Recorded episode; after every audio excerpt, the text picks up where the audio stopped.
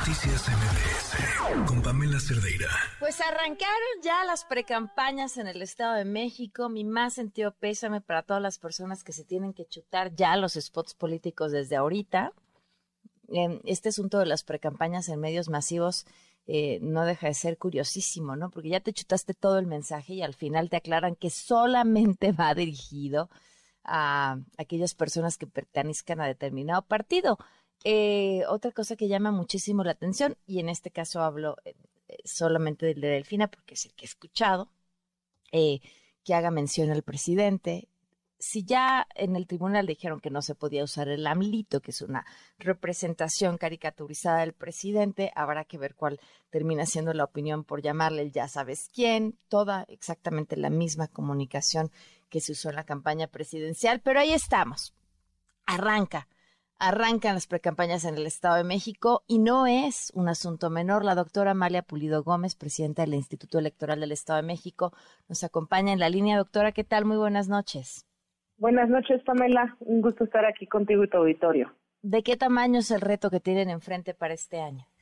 Pues tenemos un gran reto. El Estado de México es el, el estado con la lista nominal más grande en el país. Tenemos más de 12.6 mexiquenses inscritos en la lista nominal, es decir, 12.6 eh, millones de ciudadanos y ciudadanas estarán en condiciones para poder ejercer sus derechos político-electorales y acudir a las urnas el próximo 4 de junio. Entonces, bueno, de entrada, eh, la magnitud de la elección, pues ya nos lo dicen los números.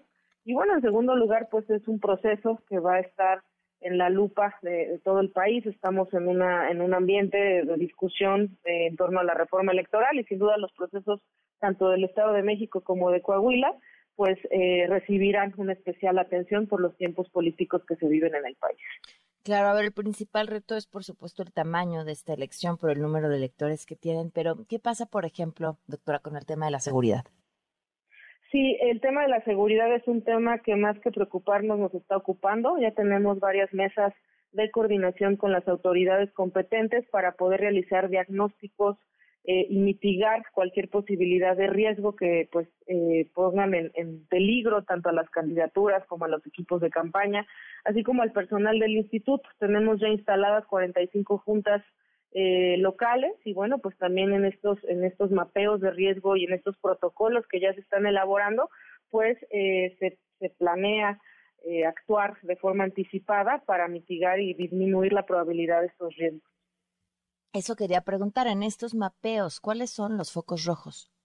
Pues ahorita estamos justamente en estas mesas de trabajo en los cuales lo, lo, lo queremos hacer a nivel inclusive sección para tener eh, pues digamos trabajos mucho más focalizados, esfuerzos focalizados de las autoridades de seguridad, tanto nacionales como eh, estatales.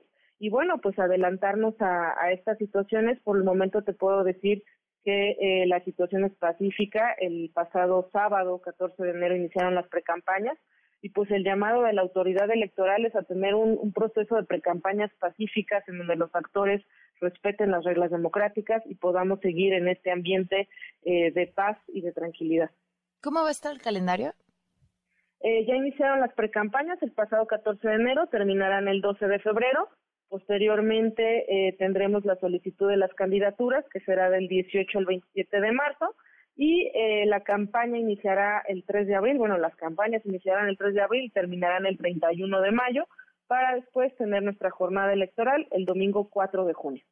O sea, vamos a seguir escuchando spots de aquí a mediados de febrero más o menos, bueno, 12, ¿no? Y después otra vez hasta abril que arranca la campaña.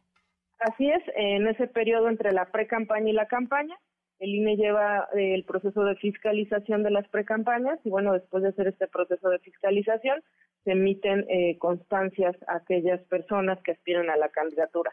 Y creo que es importante mencionar que el periodo de la precampaña pues son actos eh, dirigidos sobre todo y bueno, exclusivamente a las a las militancias, a los afiliados, a los simpatizantes y bueno, es en este en este periodo en donde los partidos eh, definen sus candidaturas.